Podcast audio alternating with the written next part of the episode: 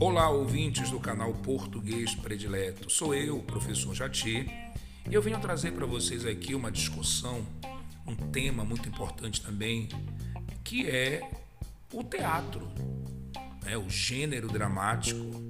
Primeira coisa importante é você perceber que o gênero dramático é um dos gêneros mais importantes e que, evidentemente, dada a sua importância, já esteve presente aí em provas de vestibular, né, em provas do Enem e estará certamente dada a sua importância em outras avaliações. Primeiro detalhe, gente, é você entender que o texto dramático é aquele texto produzido para interpretação de um ator, ok? A origem do gênero dramático ela é desconhecida. Muito provavelmente, o teatro como nós o conhecemos tenha surgido ou dado seus primeiros passos na Grécia Antiga, cerca de dois mil anos antes de Cristo. Ok? E como nós sabemos, a palavra dramático advém da palavra drama, tá ok? De origem grega, drau, que significa ação. Mas veja, não é a ação da aventura. A ação aí colocada é a atuação de um ator. Veja, quando você lê um livro, você não vê os personagens, os personagens agindo, você apenas os imagina. Quando você, porém, vai a uma peça teatral, a um filme, você vê os personagens atuando, agindo, graças ao corpo de um ator. Então, o primeiro detalhe importante é você entender esse conceito. Gênero dramático é o gênero relativo ao ator, é o gênero do ator, ok? É a arte do ator. Segundo ponto, o gênero dramático ele tem uma subdivisão, uma subclassificação, subgêneros como nós chamamos, ok? Os mais importantes são a comédia e a tragédia. Vamos conversar um pouquinho sobre esses dois subgêneros, essas duas classificações. A comédia, ela nasce com um teor satírico mesmo. A comédia é pautada no humor, no humor caracterizado pela ridicularização. Eu sei que você já deve ter usado a palavra ridículo para desqualificar algumas coisas ou algumas pessoas, mas poucas pessoas sabem o real significado da palavra ridículo. A palavra ridículo advém da palavra riso. Ridículo é aquilo que provoca o riso debochado. Ora, se a comédia trabalha com o ridículo, trabalha com a ridicularização, então é óbvio que a comédia trabalha com o deboche, com a sátira, com os defeitos, com as imperfeições. O objetivo da comédia é mostrar os defeitos individuais ou sociais para, através do riso, provocar a reflexão. É aquilo que nós chamamos de ridendo castiga-te mores. Através do riso, castiga-se ou corrige-se os defeitos morais de uma sociedade. Aí um detalhe importante e algo que nós devemos dialogar. Haverá então, dentro do princípio das comédias, limites para o humor? Isto é, é possível fazer um humor politicamente correto? É possível ter graça e provocar o riso debochado naquilo que é politicamente correto? Pois é, esse é um tema muito espinhoso que, inclusive, pode vir como temática da redação do Enem. Ora, para as comédias clássicas, o humor não tem limite. E se o humor não tem limite, ele será, como se chama hoje, politicamente incorreto. E você vai perceber essa, esse politicamente incorreto em vários autores né, que se inspiram nesses princípios. Em língua portuguesa, o expoente maior foi o português Gil Vicente. Gil Vicente trabalhou muito, trabalhou bastante com essa ideia da sátira, da comédia, da ridicularização, criou personagens icônicos nesse sentido. É só você lembrar de Maria Parda, na obra O Pranto de Maria Parda. Quem era essa personagem?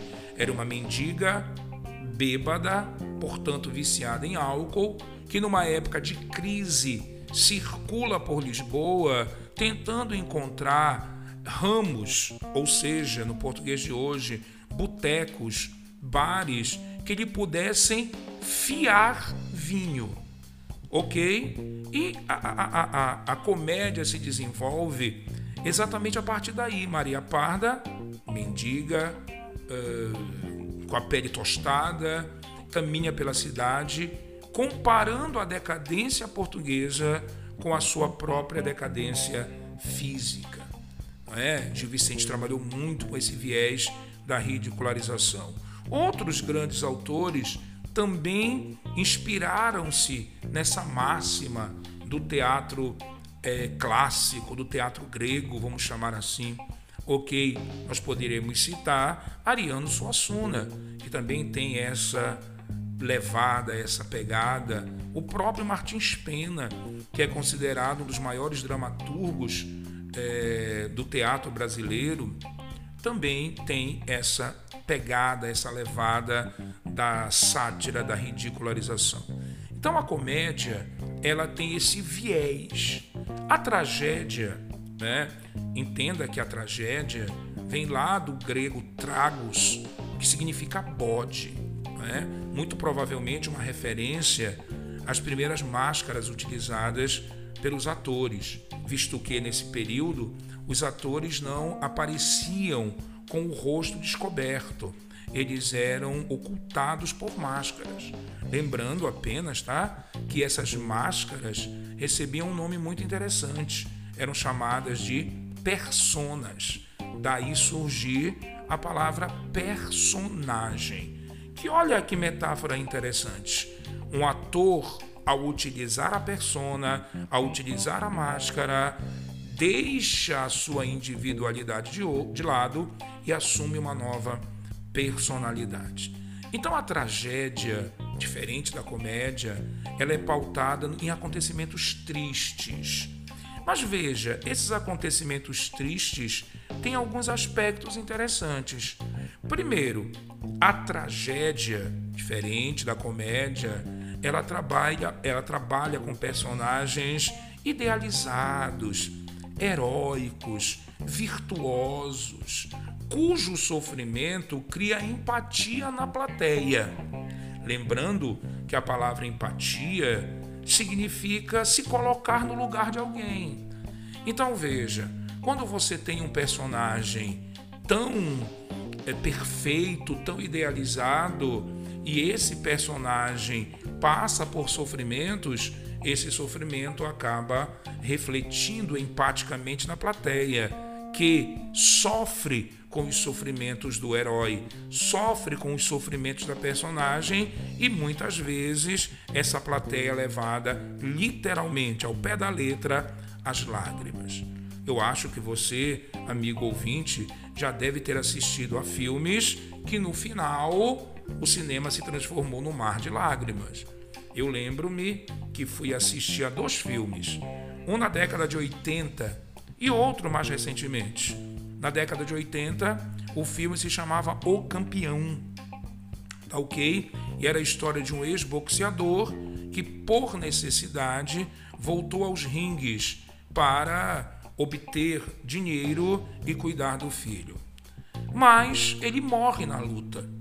Ok? E a criança vai ao vestiário comemorar a vitória do pai, que obteve a vitória, apesar de ter como consequência a morte. E numa cena muito trágica, a criança tenta despertar o pai da morte. Ao sair do teatro, praticamente todos choravam. E o filme mais recente é aquela clássica história do cachorrinho que vai esperar o seu dono por uma década na estação ok? Chama-se sempre ao seu lado. Então essas tragédias causam empatia no público.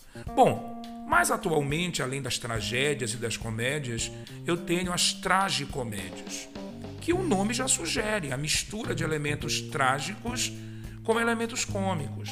Eu costumo dizer que na literatura brasileira, a obra-prima desse gênero é Memórias Póstumas de Brás Cubas.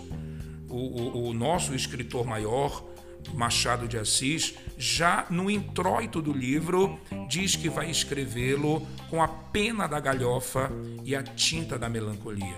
Bom, além das tragicomédias, nós temos também é, os autos. Ora, o que é um auto? Auto é uma pequena peça teatral de pouquíssima estrutura que se resume a um ato.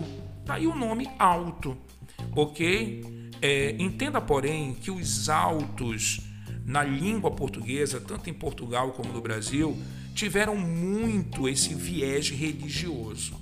Por quê? Porque é, quando os jesuítas aqui vieram no século XVI, com o intuito da catequização do aborígene brasileiro, do indígena brasileiro, fizeram do alto um elemento pedagógico. Em outras palavras, eles utilizavam essas pequenas peças no afã, no intuito de passar para os índios essa cultura europeia da religião é, judaico-cristã ocidental, do cristianismo. Ok? Por isso, nós temos muito a associação é, no Brasil do alto religioso, do alto com a religiosidade. Daí o alto de Natal, daí o alto do Sírio, muito comum na cultura paraense. Lembrando, porém, é que Gil Vicente utilizou-se muitas vezes dessa desse expediente em algumas peças, tá ok? Mas lembrando, lembra, é, é, reforça essa ideia. Gil Vicente era, sobretudo, um autor crítico, um autor de comédia. Muitas das suas peças é, que eram chamadas de autos, na verdade não eram autos. Lembre-se do Alto da Índia, que a rigor é uma farsa, é uma comédia. E por último, as farsas. Ora, o que é a farsa? A farsa é uma pequena peça teatral cômica tá? Portanto, é um tipo de comédia de caráter burlesco, não é isso? Com um elenco fixo e vivendo situações cotidianas diferentes para satirizá-las.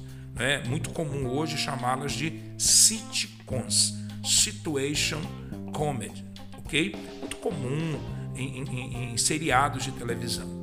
Vou citar só um que eu particularmente gosto muito, que é Todo Mundo Odeia o Chris. Todo Mundo Odeia o Chris é apresenta elementos é, visíveis das farsas. Ok? Outro muito famoso e eterno, diria eu, é o seriado Chaves. Ok? E entre outros tantos. Então, amigos ouvintes, espero que tenham curtido. Ok? Retornaremos em breve. E curta, compartilhe, divulgue o canal aí do professor Jati, que é o português predileto. Conto com vocês.